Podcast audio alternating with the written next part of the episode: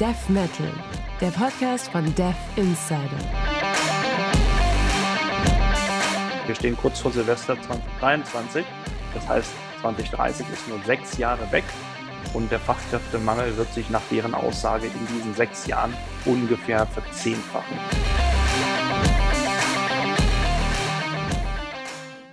Hallo und herzlich willkommen zum Death Metal Podcast. Ich bin Stefan Augsten, Chefredakteur von Death Insider und in dieser Folge wollen wir ein Problem erörtern, das sich laut Bitkom, Institut der deutschen Wirtschaft und anderen Verbänden in den Jahren 22 und 23 deutlich verschärft hat, den IT-Fachkräftemangel.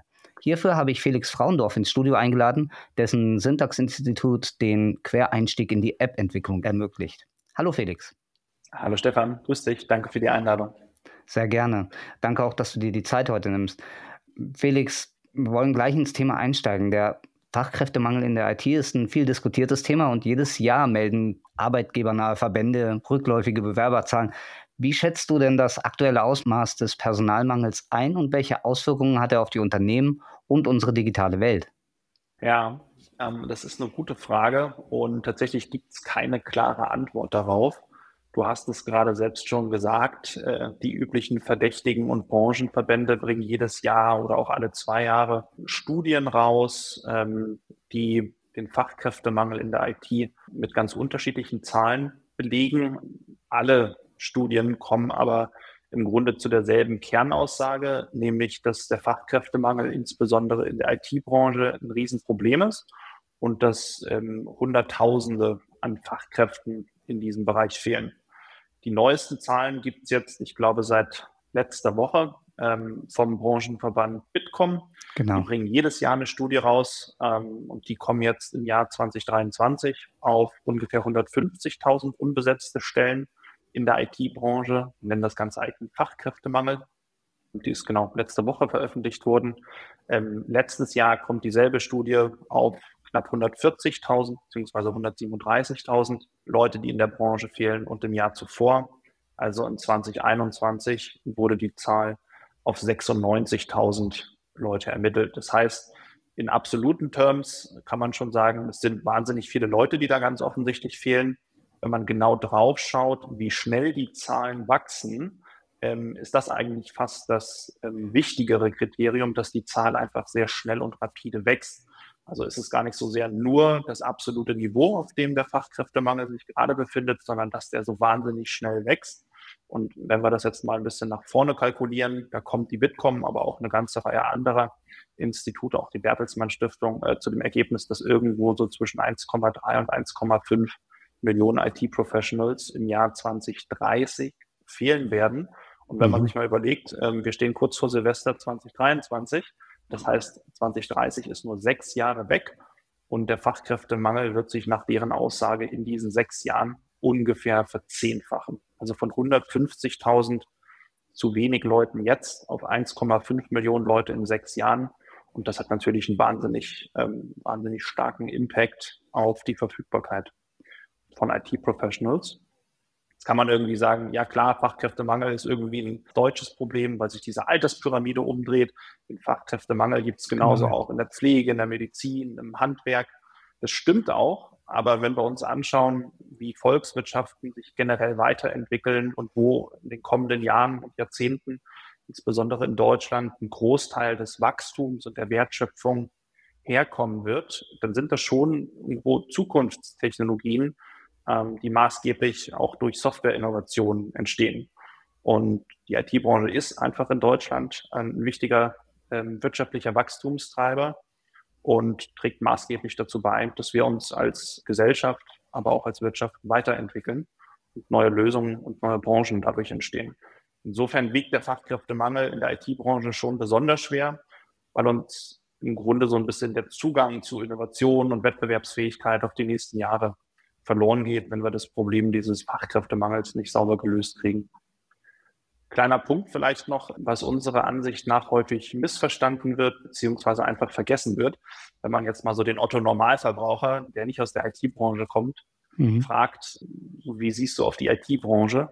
Ähm, viele Leute haben da so diesen Archetypen ähm, oder Stereotypen vor sich, die denken so an klassische Programmierer-Nerds, die irgendwo in großen Softwarefirmen arbeiten, bei Google, bei SAP, bei Microsoft. Und das stimmt doch, das sind natürlich viele ähm, IT-Professionals, die in diesen Firmen arbeiten. Es geht aber tatsächlich auch um ganz viele andere Menschen, die fehlen, die nicht in klassischen IT-Firmen arbeiten, sondern für IT zuständig sind in großen anderen Firmen und in Wirtschaftszweigen, die teilweise auch kritische Infrastruktur in Deutschland bereitstellen. Ja, das kann irgendwie, sag mal, das können ERP-Systeme sein mhm. im Lebensmittelbereich, ähm, bei Aldi, bei Rewe und Co., die sicherstellen, dass ähm, zu gewissen Zeiten an gewissen Orten ähm, genügend Lebensmittel zur Verfügung stehen. Das können aber auch ähm, Logistiksysteme sein im Mobilitäts- mhm. und im Transportbereich bis hin zu Verwaltungssystemen in der Medizinbranche, im Medizintechnikbereich. Also es geht ja schon auch krass um kritische Infrastruktur, die mittlerweile sehr, sehr stark von, von der IT-Branche und von Softwareentwicklern abhängig ist. Ich darf zitieren, Software is eating the world. Absolut. Und genau so ist das es. hat doch äh, Mark Andreessen gesagt. So ist es. Jetzt mal äh, davon ab, dass IT-Jobs nicht die beste Work-Life-Balance versprechen. Schlecht bezahlt sind sie in der Regel ja nicht. Was sind denn deiner Meinung nach die Hauptgründe für den Mangel an qualifizierten IT-Fachkräften warum wird es in Zukunft noch schwieriger, diesen Mangel zu beheben? Also ich bin komplett bei dir. Äh, IT ist im Zweifel eher eine besser bezahlte Branche. Ähm, deswegen streben ja auch nicht wenige Leute dem Quereinstieg entgegen, die irgendwie aus einem Karrierepfad dann eher in Richtung der IT wechseln wollen. Trotzdem hast du natürlich recht, wir haben diesen IT-Fachkräftemangel und der wird sich auch weiter verschlechtern.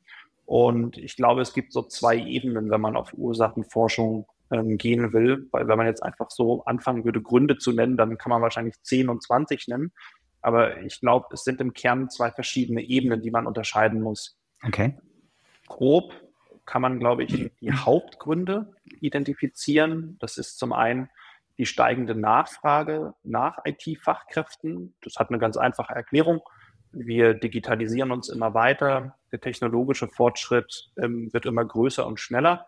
Und damit ist die IT-Branche eine der am schnellsten wachsenden Branchen weltweit, aber natürlich auch in Deutschland und spielt dabei immer eine wichtige Rolle.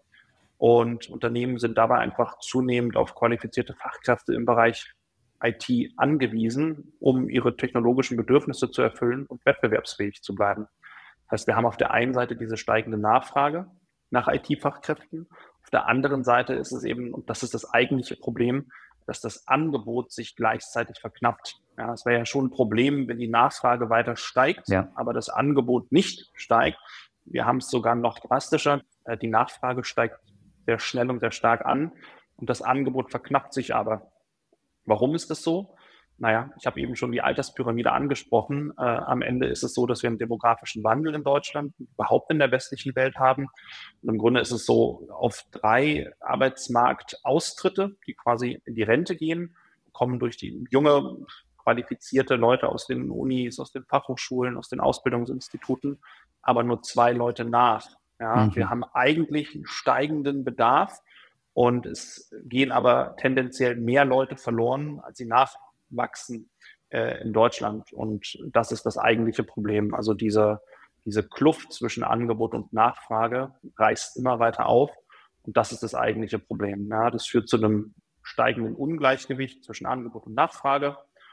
Und um diesem Problem entgegenzuwirken, ist es, glaube ich, wichtig, die Ausbildung und die Qualifizierung von IT-Fachkräften zu verbessern, die Geschwindigkeit zu beschleunigen.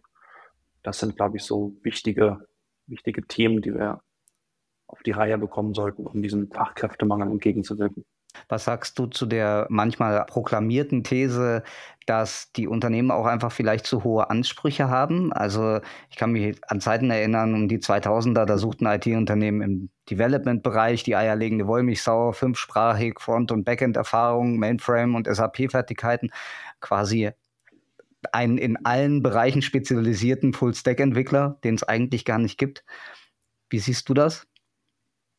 Ich weiß genau, was du meinst. Mein Gefühl ist, dass dieser Trend aber rückläufig ist. Also okay. ich glaube, dadurch, dass wir mittlerweile so eine Breite an Programmiersprachen, an Frameworks in der Development-Industrie haben, hat jetzt auch der letzte IT-Abteilungsleiter verstanden, dass man eigentlich diese eierlegende Wollmilchsau ähm, gar nicht mehr bekommen kann.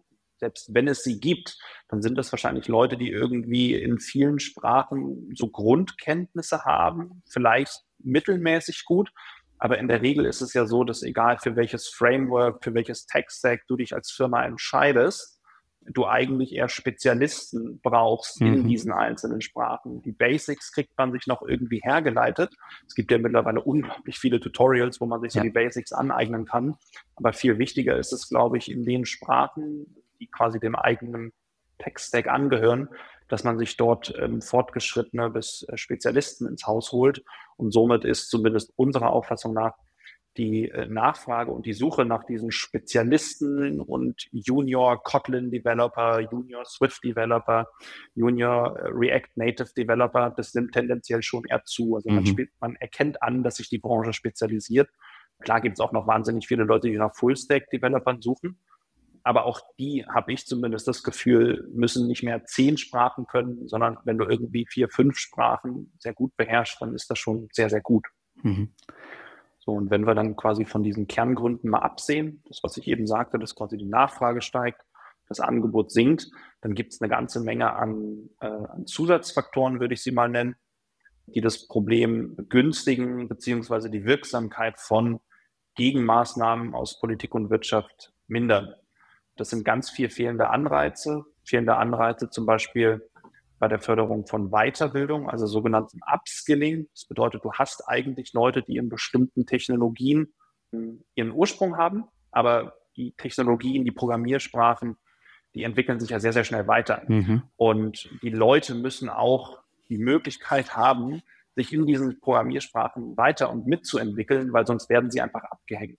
Es bringt ja nichts, wenn ich irgendwie iOS-Developer bin von Beruf und noch in 2016 mit Objective-C programmiert habe. Da kam irgendwie ein oder zwei Jahre später Swift raus. Dann ist heute irgendwie so der Marktstandard Swift UI. Man muss sich schon mit den Technologien mitentwickeln. Ja. Und dieses sogenannte Upskilling, das kommt häufig zu kurz, ist aber natürlich auch begründet darin, dass die Unternehmen nicht die Zeiten und die Ressourcen haben, um die Leute entsprechend schnell und gut und effektiv weiterzubilden und zu fördern. Also das ist auf jeden Fall ein Problem. Es fehlt an Anreizen und der Förderung von Umschulungen, also dem sogenannten Reskilling. Mhm. Ich würde sagen, dass es wenige Wirtschaftsbereiche gibt, die so gut für Quereinsteigerinnen und Quereinsteiger geeignet ist wie die IT-Branche. Man kann sich durchaus in irgendwie drei Monaten, in sechs Monaten oder in zwölf Monaten in einzelnen dieser Bereiche, also innerhalb der IT, ähm, entwickeln und spezialisieren. Das ist ja auch genau das, was wir bei Syntax machen. Und unserer Ansicht nach fehlt aber äh, die Förderung äh, beziehungsweise die zielgerichtete und sinnvolle Förderung von diesen Fachkräften. Das heißt, wir haben eigentlich unglaublich viele Leute, die sich irgendwo in der IT spezialisieren wollen, die sich überhaupt in dem Bereich IT weiterbilden wollen, um einfach einen Karrierewechsel hinzulegen. Und es gibt zwar Förderinstrumente aus der Politik und die sind an sich auch gut und die machen auch ihren Job, aber ich glaube schon, dass da ähm, viel Potenzial auf der Straße liegen gelassen wird, weil so ein bisschen das Gießkannenprinzip angewendet wird. Jedem wird irgendwie oder manchen Leuten wird hier und da was freigegeben, ohne zu schauen, sind das jetzt wirklich genau die richtigen für diesen Job mhm. oder sollte man vielleicht jemand anderen fördern, der da ein bisschen besser für geeignet ist und die anderen, die quasi vorher die Förderung bekommen haben, vielleicht eher in anderen Bereichen fördern. Also ich glaube, da wird viel Potenzial vergeben, weil man ähm, zu wenig fördert und teilweise auch die falschen Leute fördert. Weiterer okay. wichtiger demografischer Grund ist meiner Meinung nach Abwanderung hochqualifizierter IT-Fachkräfte. Das ist jetzt nicht nur ein Problem der IT-Branche, das sehen wir überall. Das ist auch in der Pharmabranche so, das ist bei Ärzten so. Das ist ein äh, generelles Problem, dass hochqualifizierte Fachkräfte generell eher global auf den Arbeitsmarkt schauen und durchaus auch mal Lust haben, in Österreich oder in Skandinavien oder in den USA und jetzt zunehmend auch in Asien nicht nur zu arbeiten, sondern auch zu leben und auch zunehmend nicht nur irgendwie mal für zwei, drei, vier Jahre, sondern auch sagen, hey, ich wandere aus, mir gefällt es einfach irgendwo anders besser, ob es jetzt irgendwie das Gesundheitssystem oder die Leute oder das Wetter ist, das sei mal dahingestellt. Aber es gibt einfach wahnsinnig viele Leute, die mittlerweile die Karriere und die Berufsentwicklung, das Leben im Ausland bevorzugen und das ist natürlich schlimm. Klar kommen jetzt auch immer wieder Leute nach aus dem Ausland nach Deutschland, um in der IT-Branche Fuß zu fassen. Aber alle Zahlen, die ich kenne, belegen relativ klar, ähm, das Nettoergebnis ist für Deutschland negativ. Also es okay. wandern mehr Fachkräfte ab, als das neue dazukommt.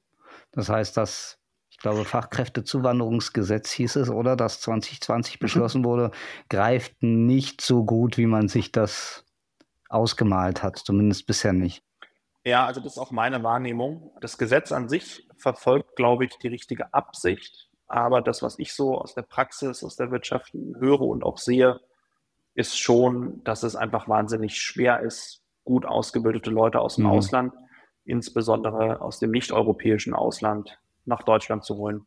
Ist es da ähm, vielleicht, Entschuldigung, dass ich dich da unterbreche, ist es da vielleicht auch ein Problem, dass man schon versucht, Ausgebildete zu bekommen und nicht mehr selbst auszubilden. Auch das ist ja ein Vorwurf, den sich Unternehmen stellen müssen, dass sie dann halt selber ausbilden müssen. Ich glaube schon.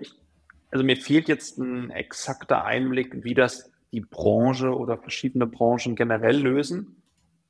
Ich habe aber schon den Eindruck, dass die an beiden Fronten Gas geben. Also sowohl mhm bei der Gewinnung von Fachkräften aus dem Ausland, insbesondere im europäischen Ausland. Da wird, glaube ich, sehr viel betrieben.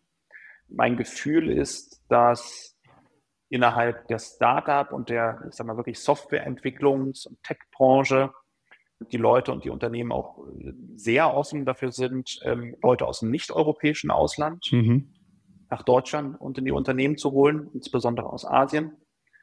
Da wird schon viel gemacht ich weiß jetzt nicht, wie das bei einem Siemens ist oder bei einem BASF oder bei einem SAP, ob die sich auch äh, bis nach Asien äh, umschauen, um, um, Leute aus dem Ausland zu gewinnen. Aber für die Tech-Branche, glaube ich, trifft das auf jeden Fall zu. Und andersherum, glaube ich, ist es eher bei den Großkonzernen, also bei Siemens und Co. so, dass die sich auch sehr viel Mühe geben, das Talent, was sie schon im Haus haben, weiterzubilden, Umschulungen, Weiterbildung anzubieten. Das wiederum ist meinem Gefühl nach zumindest in der Startup-Branche jetzt nicht so der Fall, weil einfach die Mentalität herrscht, all hands on deck. Und jetzt müssen wir hier in sechs und zwölf Monats ähm, Sprints so schnell wie es geht irgendwas bauen. Hm. Ich glaube, da fällt so ein bisschen die Weiterqualifizierung, die Umschulung, die Weiterbildung von bestehendem Personal zu kurz. Das ist so okay. mein Gefühl. Jetzt wäre vielleicht vor diesem Hintergrund noch ganz interessant, die technische Seite zu beleuchten, wie man gegensteuern kann. Einige Unternehmen setzen auf Low-Code, Citizen Development, andere automatisieren immer mehr, um generative KI ist jetzt halt der Hype entbrannt. Wie siehst du diese Entwicklung? Können die dazu beitragen, zumindest diesen Trend ein bisschen aufzuhalten oder siehst du das gar nicht so? Ja, ist eine spannende Frage und egal mit wem man ähm, drüber spricht, es gibt sehr viele verschiedene Meinungen. Die einen sagen, ja, durch äh, Gen AI wird eigentlich der Job des Programmierers äh, in den nächsten fünf Jahren obsolet werden. KI wird Programmierer ersetzen. Die werden alle auf der Straße landen. Ich glaube es nicht, um ehrlich zu sein. Ich glaube, dass sich die Produktivität von Entwicklern massiv verbessern wird. Ich glaube nicht, dass KI Programmierer ersetzt.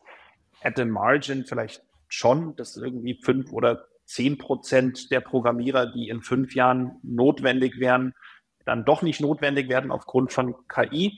Es wird aber trotzdem so sein, dass IT-Professionals massiv gesucht werden, dass nur ganz wenige durch KI ersetzt werden. Es ist vielmehr so, dass die Programmierer, die da sind, wie so eine Art Co-Piloten an die Hand bekommen durch mhm. KI. Also sie müssen nicht mehr hunderte von Zeilen Code selbst schreiben. Das ist ja teilweise sehr stumpfe Arbeit, bei der man hoch konzentriert sein muss und die ehrlicherweise auch, wenn sie von einem Menschen gemacht wird, glaube ich, mehr fehleranfällig ist, als wenn sie von der KI selbst entwickelt werden. Und ich glaube, was Programmierer machen werden, ist, diese KI einfach als Co-Pilot einzusetzen. Also so stumpfe Zeile für Zeile Code schreiben, Arbeit zunehmend an die IT, äh, sorry, an die äh, KI outzusourcen.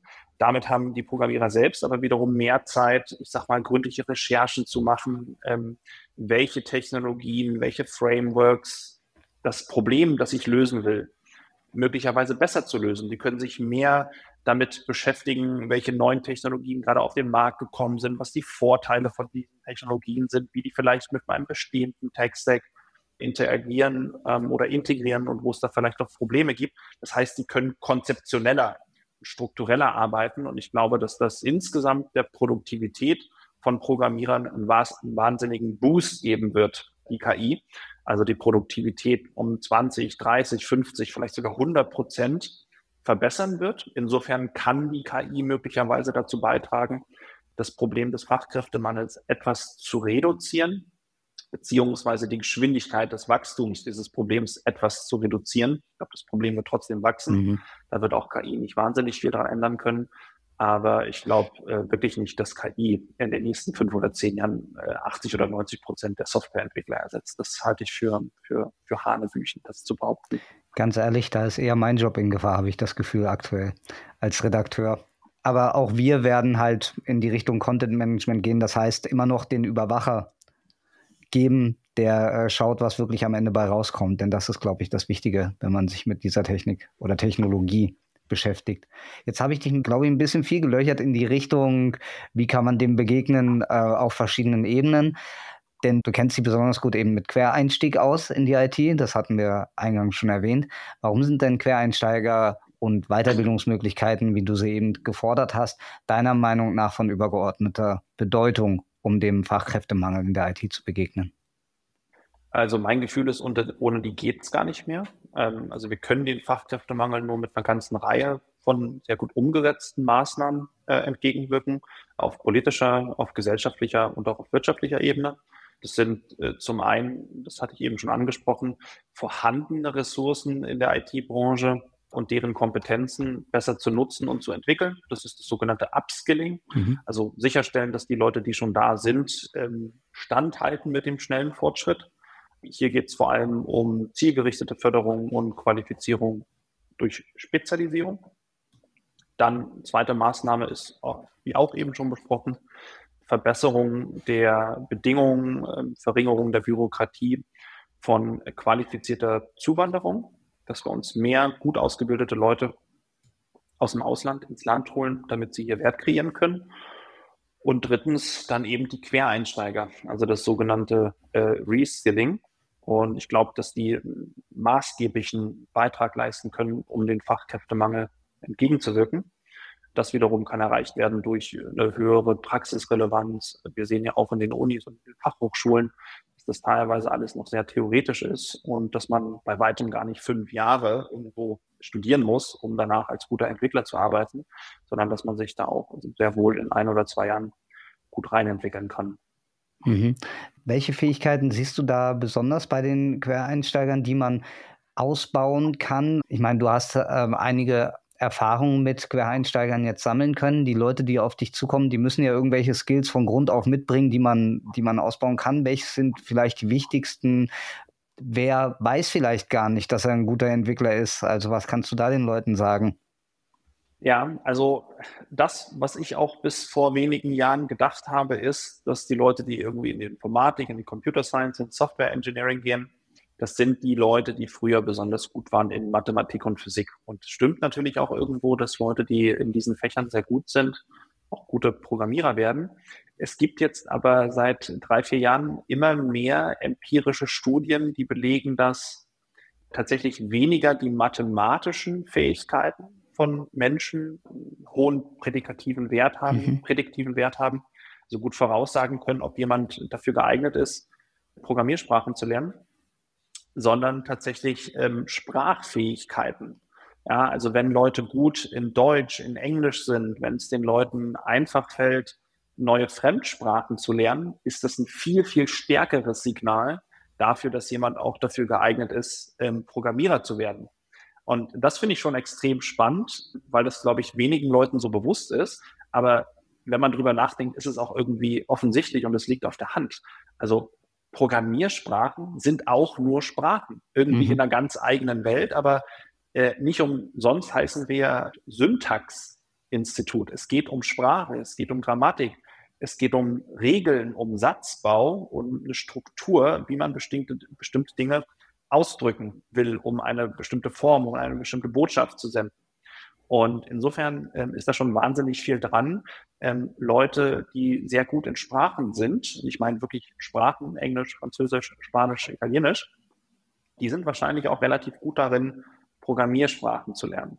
Insofern wäre mein Tipp und mein Appell an viele Leute, die, bis, die bisher vielleicht eher Respekt davor haben, in die Programmiererwelt einzutauchen, seid da gar nicht mal so selbstkritisch. Ähm, wenn euch das Lernen von Sprachen Spaß macht und wenn ihr darin gut seid, dann könnte vielleicht auch der Programmiererjob ja, ganz passend für euch sein. Kleiner Funfact am Rande, ich passe genau in dieses Profil. Ich war Programmierer und war ziemlich gut in allem, was Programmieren angeht. Und mathematisch bin ich äh, nicht eine komplette Niete vielleicht, aber ja, nicht so bewandert. Die Logik spielt eine Rolle, aber wie ich das Ganze mhm. ausdrücke, ist natürlich auch was, was man können und lernen muss dann dementsprechend. Das ist ein guter Hinweis. Es geht vor allem um Logik. Und Logik ist nicht gleich Mathematik. Richtig. Natürlich ist die Mathematik wahnsinnig logisch, aber nicht alles Logische muss und kann in Mathematik ausgedrückt werden, sondern da geht es um Regeln. Und ähm, das ist über die Linguistik in ihrem Syntax genauso wahr wie über die Programmierung mit ihrer Syntax. Was siehst du denn dann in deinem Arbeitsalltag? Mit welchen Herausforderungen sind Quereinsteiger denn besonders konfrontiert? Wo tun sie sich vielleicht schwerer als jemand, der nativ in die IT eingestiegen ist? Und wie lassen sich entsprechende Hürden am besten meistern? Ich glaube, je nachdem, auf wen man schaut, gibt es da ganz unterschiedliche Hürden, ähm, die zu nehmen sind. Wenn wir jetzt ganz konkret von wirklich komplett fachfremden Leuten sprechen, die irgendwie mit der Option des Quereinstiegs in die IT liebäugeln, dann ist, glaube ich, der Anfang die schwierigste Hürde. Ich glaube, es ist einfach wichtig, dass man einerseits den Wechsel wirklich will und sich nicht entmutigen lässt und auch mal das sogenannte Death Valley, das Tal des Todes, durchlebt. Das hm.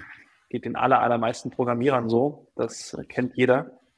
Man fängt an, sich mit Programmierung und Programmiersprachen auseinanderzusetzen. Und am Anfang macht es auch irgendwie so ein bisschen Sinn. Dann kann man so ganz einfache kleine Sachen auch schon mal selbst machen nach ein paar Tagen. So eine Hello World Webseite bauen oder so und man hat erste kleine Erfolgserlebnisse.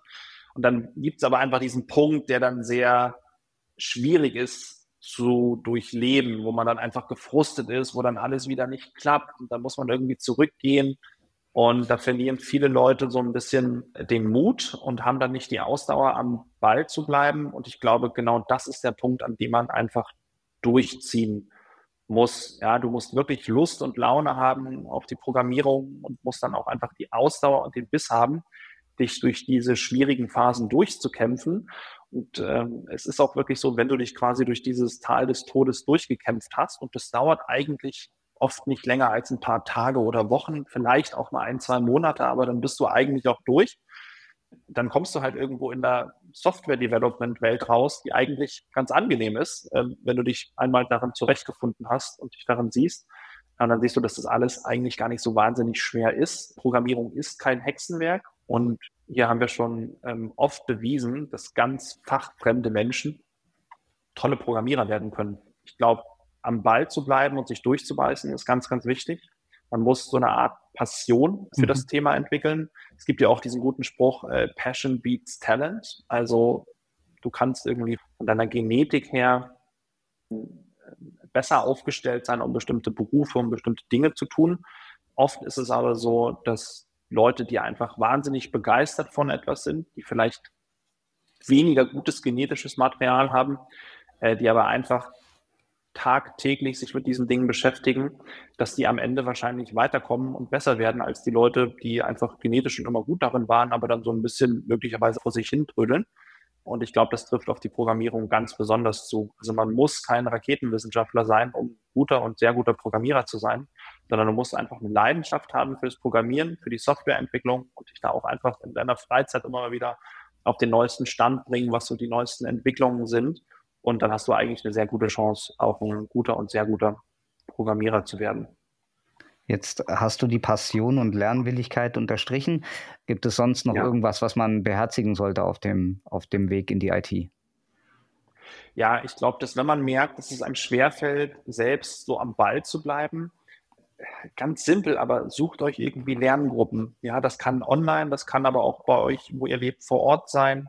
Es macht immer mehr Spaß, zusammenzulernen. Man kriegt durchaus sinnvolle und wertvolle äh, Impulse von Leuten um sich drumherum. Deswegen einfach eine Lerngruppe bilden. Wir machen das Syntax automatisch, weil wir natürlich hier Klassenverbände haben. Es gibt aber auch unglaublich viele Online-Communities, wo man sich zusammen neue Technologien, neue Programmiersprachen aneignen kann. Überhaupt online. Also es gibt wahnsinnig viele Plattformen, E-Learning, äh, Coursera, YouTube. Schaut euch die Videos an, schaut euch die Tutorials an. Es gibt so viel, das man machen kann, wenn man wirklich will. Man muss es eben nur wirklich wollen. Aber meine Tipps wären, sucht euch Lerngruppen und schaut euch irgendwie Videos an, sucht euch Online-Portale, wo man das gut lernen kann. Die Hilfestellungen sind dort eigentlich echt wertvoll. Und ähm, zum Abschluss möchte ich nochmal aufgreifen, was du vorhin gesagt hast. Du bist kurz darauf eingegangen, dass die Theorie an deutschen Lehranstalten eine ziemlich große Rolle spielt. Wie siehst du denn die Rolle der Schulen, Universitäten, Fachhochschulen in der digitalen Aus- und Weiterbildung? Sind wir in Deutschland gut genug aufgestellt oder sind die Strukturen mitunter zu verkrustet, die Technik zu veraltet? Was könnte man vielleicht besser machen? Also auch da habe ich jetzt keine klaren Zahlen, Daten und Fakten vorliegen. Das, was ich aber weiß, ist, dass die Ausbildung im Bereich Computer Science in Deutschland im EU-Vergleich schon recht gut ist. Ich weiß jetzt nicht, ob sie an erster, zweiter oder dritter Stelle ist, aber doch relativ sicher im oberen Drittel. Ich kann jetzt nicht sagen, woran das genau gemessen wird, aber prinzipiell würde ich sagen, ist die Computer Science Ausbildung schon gut in Deutschland. Meine Vermutung wäre aber trotzdem, dass das, was an Ausbildung stattfindet, egal ob jetzt an Unis, an, an TUs ähm, oder an Fachhochschulen oder auch Ausbildungsinstituten, dass das wahrscheinlich noch ein bisschen zu theoretisch ist. Also viele Leute, mit denen wir arbeiten, egal ob jetzt als Dozenten oder früher in meiner letzten Firma ähm, als Softwareentwickler, die haben schon gesagt, dass sie sich den Großteil von dem, was sie jetzt bei uns anwenden, wenn sie programmieren, wenn sie Apps entwickeln, wenn sie Webseiten bauen, wenn sie Web-Apps bauen, das ist jetzt nicht unbedingt das, was sie im Studium gelernt haben, mhm. sondern das haben sie sich mehr selbst angeeignet. Mhm. Insofern wäre wahrscheinlich meine These, dass die akademische Ausbildung auf einem sehr guten Level ist, aber vielleicht zu akademisch, zu theoretisch und dass man vielleicht äh, in den Unis und in den Fachhochschulen mehr Fokus auf Praxis und Anwendung äh, setzen könnte und vielleicht auch generell ein bisschen die Ausbildungszeit runterkriegt. Ich glaube, das ist ein strukturelles Problem in Deutschland, das den Fachkräftemangel befeuert. Wir haben zu lange Ausbildungszeiten, sowohl im Studium als auch in der Ausbildung. Mhm. Wir sehen es ja, die Leute kommen bei Syntax nach zwölf Monaten raus und können Apps entwickeln und mhm. landen Jobs als App-Entwickler. Und äh, klar, jetzt will nicht jeder sofort App-Entwickler werden, wenn er Informatik studiert, aber dann lass es irgendwie zwei oder drei Jahre sein. Man muss nicht vier und fünf und sechs Jahre studieren, um irgendwie ein guter Software-Developer zu sein. Die Passion muss da sein. Exakt. Damit sind wir dann schon am Ende meiner Fragerunde. Ich bedanke mich, dass du dir heute die Zeit genommen hast. Und wenn du jetzt den Leuten noch was mitgeben möchtest, kannst du das gerne tun. Und danach würde ich die Runde hier beenden. Ja, ganz lieben Dank für die Einladung, Stefan. Ähm, so wahnsinnig viel habe ich, glaube ich, gar nicht mitzugeben. Ähm, das, was ich sagen würde, habe ich, glaube ich, während des Interviews schon gesagt.